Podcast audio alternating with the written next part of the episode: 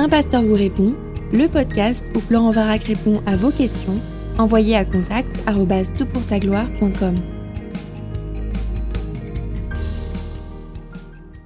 La question est posée, est-ce que ça t'est déjà arrivé de prier Dieu pour un sujet particulier et que le ciel reste silencieux? On a beau prier et insister et on a l'impression que les portes du ciel sont fermées, que Dieu n'entend pas. Moi-même j'ai vécu une situation similaire où j'ai prié Dieu sur un sujet personnel et où j'ai eu l'impression que Dieu est resté silencieux. Cela m'a amené finalement à faire des mauvais choix, ces mauvais choix m'ont conduit au péché que je regrette amèrement aujourd'hui.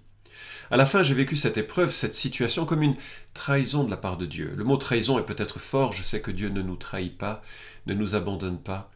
Je suis un chrétien né de nouveau, je connais le Seigneur, mais sur le coup du moment, c'est ce que j'ai ressenti. D'où ma question, comment interpréter le silence de Dieu dans nos prières? Merci pour ton service. Fin de la question, écoute, je suis tellement reconnaissant que tu poses cette question. Elle a toute la couleur de l'authenticité et de la de l'expérience très crue de la vie et de l'existence parfois. Je, te remercie de l'avoir posée. Je crois que ça touchera beaucoup de gens parce que c'est quand même une expérience assez commune. Et tu poses la question est-ce que ça t'est déjà arrivé? Ma réponse est oui, ça m'est arrivé. Et je sais que ce sont des moments très difficiles. Et en fait, euh, il y a quelques décennies presque, non pas tout à fait autant, enfin je sais plus maintenant, c'est très loin dans le temps, en même temps, c'est quand même une euh, situation assez fréquente. Je, trouve que l'on passe par des hivers, en tout cas c'est comme ça que je le formule dans ma prière, je, suis dans un hiver, je suis dans un temps un petit peu difficile, puis il y a des temps qui sont des printemps, qui sont des temps beaucoup plus euh, vivaces, où il semble que l'exaucement aux prières soit beaucoup plus prompt, mais il y a des temps compliqués, des temps d'épreuve, des temps où on prie on supplie Dieu, et, effectivement, Dieu ne répond pas, en tout cas il ne répond pas comme on voudrait. Alors ça m'est arrivé euh, dans une situation assez particulière, c'était un temps de, tension qui durait euh, longtemps, euh, de tension à, bien des égards, des tensions avec l'Église, des tensions dans mon couple, des tensions avec plein de situations. Et en fait j'étais un peu au bout du rouleau et j'avais l'impression que je n'arriverais plus à faire un pas après l'autre. En fait j'étais même tenté de tout lâcher, lâcher le ministère, lâcher plein de choses. Euh, c'était vraiment compliqué. Je crois que Dieu a révélé mon cœur dans son égoïsme, dans sa, euh, dans sa violence, dans sa fragilité, dans sa dureté. Et, euh, et je me suis dit, je peux, je peux pas. Enfin, c'était compliqué, c'était compliqué de prêcher, c'était compliqué de, prier, c'était compliqué de... J'avais l'impression d'être dans une situation un peu d'hypocrisie maximale. Et enfin, non pas qu'il y avait une double vie, mais j'étais dans une lutte et je me disais c'est quand même anormal que je sois si sollicité comme tu peux l'avoir expliqué dans ton, euh, dans ton propos. Alors j'ai décidé de prendre euh, trois jours de jeûne et prière. Je me suis isolé de tout, alors je voulais partir dans, me balader, mais c'était trois jours de, pluie, donc finalement je me suis isolé dans un bâtiment vide euh, à Lyon, c'était les bâtiments de, l'église à cette époque, en hiver il y avait peu de gens qui passaient, je n'ai pas ouvert les fenêtres, j'ai vécu à l'intérieur, je me suis L'église ne savait pas d'ailleurs, mais je, me suis vraiment isolé. L'église était relativement petite à ce moment-là. Je me suis isolé euh, j'ai pris ma Bible euh, que j'avais de la peine à lire en fait, euh, et, j'étais, dur dans, dans mon cœur, et j'ai supplié Dieu que Dieu change les circonstances. J'ai aussi lu un livre, j'en parlerai au podcast précédent parce que je voudrais élargir cette notion sur la notion de désert et qui m'a qui m'a fortifié. Je suis aussi allé marcher sur les lieux où des chrétiens ont été persécutés et tués à Lyon en 177 après Jésus-Christ. J'ai relu leur histoire ça m'a donné un sens de perspective. Mais très honnêtement, Dieu n'a pas répondu à ma prière. C'est une prière très intime, très personnelle, très euh, suppliante que Dieu intervienne. Et Dieu n'a pas changé les circonstances, mais avec le temps, il m'a gardé au travers de, tentations assez, assez douloureuses, gardé euh, sans que ce soit parfait. Enfin, j'ai dû confesser des choses aussi. Mais en même temps, Dieu a changé mon cœur. Et ça a pris du temps. Donc tu me demandes mon expérience, voilà, je te la livre un peu en des termes euh, cryptiques aussi, c'est une expérience très, très personnelle, mais euh, j'ai ressenti ce que tu as ressenti, j'ai vu les murs euh, que Dieu mettait devant moi, et j'ai dû m'attendre à lui, il n'a pas répondu comme je le souhaitais, et avec le temps et le recul, je peux voir qu'il a répondu en changeant mon cœur. Alors ce n'était pas la réponse forcément que je souhaitais, et quelque part, je continue de prier, même dans cette situation qui, perdure sous d'autres formes, pour que, Dieu me garde. Deuxièmement, euh, oui, ça arrive à plein de gens et il faut reconnaître que Dieu est plus sage que nous. Tu poses la question comment interpréter le silence de Dieu? Dieu est plus sage que nous. J'ai un ami cambodgien qui était euh, euh, pasteur et qui a connu les camps de concentration de, des Pol Pot, de Pol Pot, hein, des Khmers rouges. Et un jour, il a pu s'échapper de ce camp de la mort avec un, collègue. Et ils ont couru, couru, couru, et ils ont appris ou ils ont entendu que les soldats partaient à leur trousse et pour essayer de les rattraper et les ramener. Et au moment où ils se sont échappés, une pluie diluvienne s'est abattue sur cette région. Et les pluies, les pluies d'Asie sont pas des pluies euh, comme on peut avoir euh, en Bretagne, euh, qui, où il pleut très régulièrement et c'est magnifique, et il pleut, il fait du soleil tous les jours un peu. Mais bon, ça va quoi. Là, c'était une pluie de rue qui empêchait vraiment d'avancer. Et nos deux compères se sont protégés sous un pont de cette pluie qui les martelait quelque part. Et ils ont supplié Dieu que Dieu arrête la pluie. Et Dieu n'a pas arrêté la pluie. En fait, pendant trois jours, trois nuits, sans arrêt, ils ont intercédé, supplié, réclamé à Dieu que la pluie cesse. Et la pluie n'a pas cessé, les bloquant sous ce pont. Et pour mon ami, pendant 20 ans, ça a été comme une sorte de pensée contre Dieu. Tu parlais un peu d'amertume, comme si Dieu le jour où d'un mot il pouvait calmer la pluie, lui qui avait calmé la tempête, ben, il ne l'avait pas fait pour eux, comme si Dieu avait été absent au moment de leurs plus grands besoins. Vingt ans plus tard, il a rencontré euh, soit un autre euh, prisonnier qui avait pu s'échapper, soit un des soldats, je ne sais plus dans quel contexte, mais il a appris que à cause ou grâce à la pluie, les soldats avaient rebroussé chemin et étaient rentrés dans le camp. Eux, ils ont prié que Dieu arrête la pluie, et Dieu a dit, mais la pluie va vous sauver. Mais ça, il ne pouvait pas le comprendre, il ne pouvait pas le voir. Alors il faut vraiment réaliser que Dieu est plus sage que nous et c'est parfois euh, quelque chose que on ne verra pleinement que dans l'éternité comment certaines prières n'ont pas été exaucées, mais heureusement qu'elles n'ont pas été exaucées. Troisième remarque, il faut aussi s'attendre à ce qu'il y ait dans le futur des temps d'exaucement extraordinaires. Ésaïe 65, euh, 24 nous dit Avant qu'ils m'invoquent, moi je répondrai. Ils parleront encore, que moi j'exaucerai. Alors ce temps futur dont il est question, c'est soit la période du millénium, soit la période de l'éternité. Dans les deux cas, nous aurons une spiritualité très vive, une connexion au Seigneur, et nous allons prier. Donc je dis dans les deux cas, c'est-à-dire selon ta conviction théologique, hein. c'est ou l'un ou l'autre. Enfin, c'est l'un et l'autre peut-être, mais si tu n'es pas euh, euh, prémillénariste, ça, tu, probablement, tu le projettes dans le temps de l'éternité, mais peu importe. Ce que je veux dire, c'est que dans notre relation avec Dieu, il y aura un temps où nous serons dans une communion si vive et dans une spiritualité si active que nos prières euh, trouveront réponse immédiatement. Nous sommes dans un long hiver, nous sommes dans un désert, nous sommes dans une situation qui, euh, qui est la réalité d'un monde déchu où Dieu n'exauce pas toutes les prières de la même manière parce qu'il poursuit un objectif qui n'est pas immédiatement notre bonheur et notre, euh, euh, ouais, notre, ouais, notre bonheur immédiat. Et ça, c'est quelque chose qu'il faut vraiment euh, comprendre. Et quatrièmement, Dieu n'est pas notre serviteur. Il poursuit un objectif un peu comme un général poursuit des objectifs militaires euh, qui euh, mèneront à la fin des temps, qui mèneront au retour du Christ en gloire.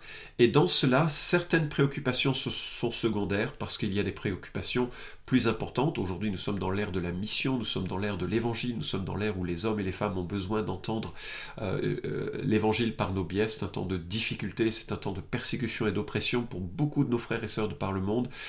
C'est un temps où nous avons vraiment besoin de réaliser que nous sommes en guerre, mais alors pas en guerre violente, mais en guerre d'amour, en guerre de partage de l'évangile, et Dieu n'est pas notre serviteur pour faire en sorte que les choses soient plus faciles. Alors concrètement, pourquoi est-ce que euh, Dieu ne répond pas parfois à nos prières. J'ai rassemblé quelques raisons euh, que je trouve dans l'écriture. C'est pas exhaustif le moins du monde, mais ça peut donner quelques pistes. Parfois nous demandons mal ou pour de mauvaises raisons. Vous demandez et vous ne recevez pas parce que vous demandez mal afin de tout dépenser pour vos passions. C'est Jacques chapitre 4 verset 3 qui nous le dit. Donc voilà, parfois on ne reçoit pas parce que euh, notre demande, elle est mal adressée, euh, elle est mal présentée, ou bien les motivations sont fausses, nous cherchons à assouvir nos passions dans nos prières. Autre possibilité, 1 Pierre chapitre 3 verset 7, nous traitons mal les autres, notamment notre plus proche. Notre plus proche, notre conjoint. Euh, l'apôtre Pierre écrit, Vous de même, Marie, vivez chacun avec votre femme en reconnaissant que les femmes sont des êtres plus faibles, honorez-les comme cohéritières de la grâce de la vie, afin que rien ne fasse obstacle à vos prières. C'est saisissant ce passage parce que, messieurs notamment, puisque c'est ça dont il est question dans ce texte, si vous n'honorez pas votre femme, votre conjoint, Dieu n'exaucera pas vos prières.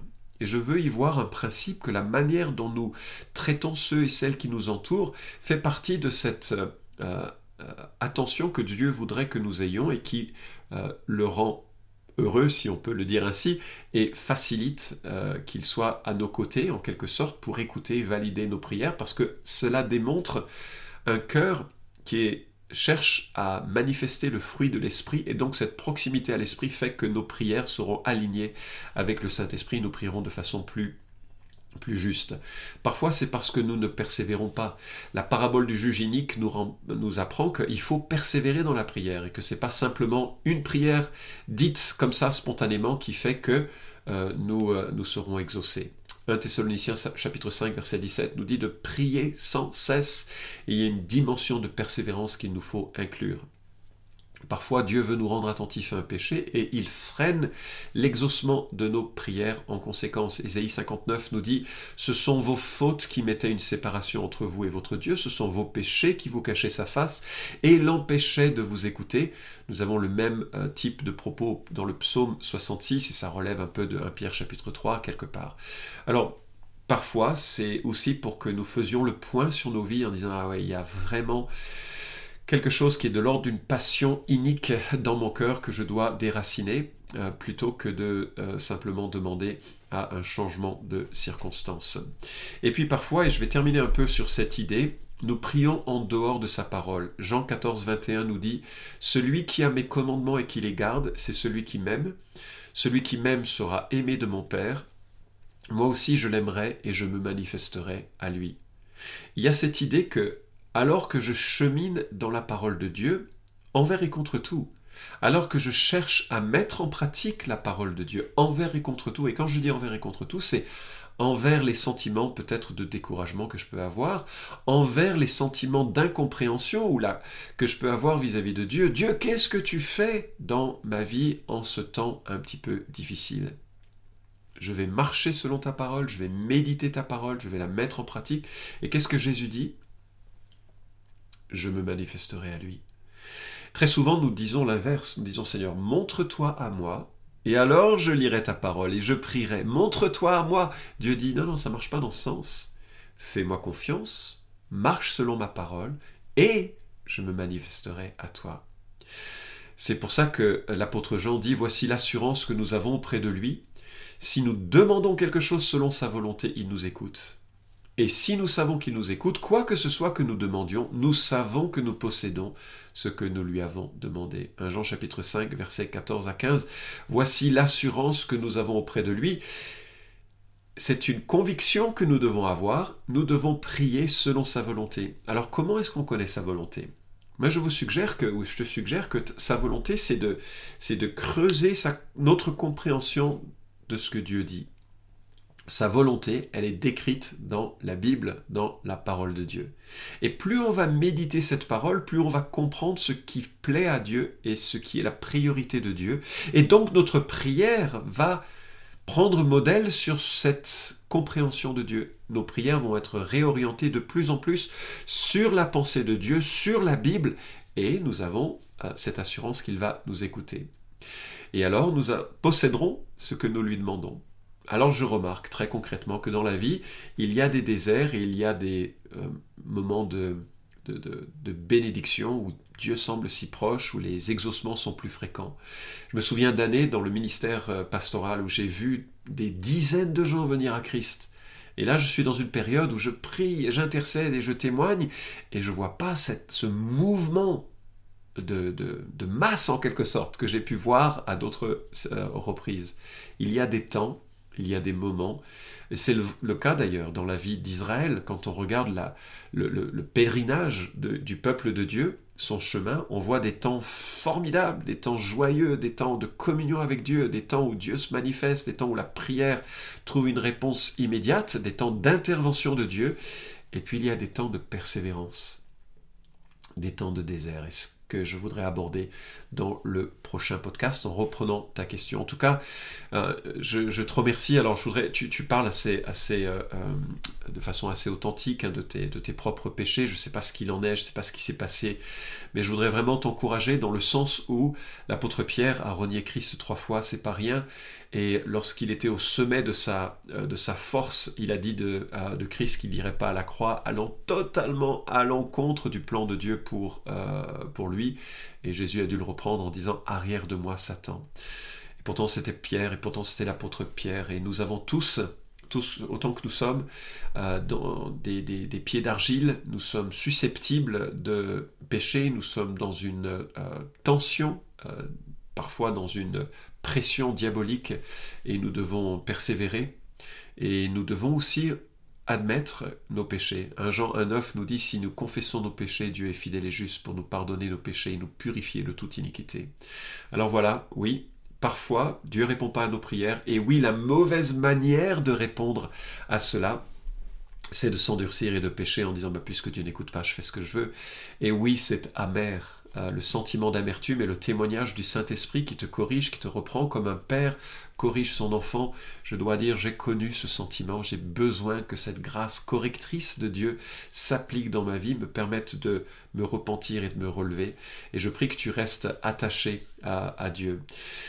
Dieu a promis que nous ne serions pas tentés au-delà de nos forces, c'est-à-dire que nous allions, si nous sommes vraiment nés de nouveau, nous ne serions jamais au bout du rouleau au point d'abandonner la foi. Nous devons avoir cette confiance que Dieu va nous soutenir, même au travers de nos chutes, et nous ramener à lui. C'est ce témoignage que tu rapportes, je m'en réjouis. Et d'avoir cette euh, notion devant nous que nous marchons par la foi au milieu du brouillard. Nous ne marchons pas par la vue, où Dieu répond immédiatement à nos prières, où Dieu se manifeste en toute situation. Nous marchons par la foi, et nous avons cette assurance euh, qu'il euh, nous accompagnera à bon port. Je vais terminer, je pense à ce psaume 13 euh, que je relisais ce matin, et je voudrais le lire comme témoignage de cette réalité, du sentiment que nous avons les uns avec les, les uns les autres dans, dans, ces temps de vie compliqués que nous pouvons traverser.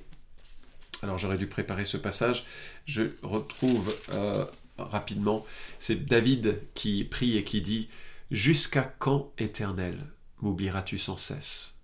Jusqu'à quand me cacheras-tu ta face? Jusqu'à quand aurai-je des soucis dans mon âme et chaque jour des chagrins dans mon cœur?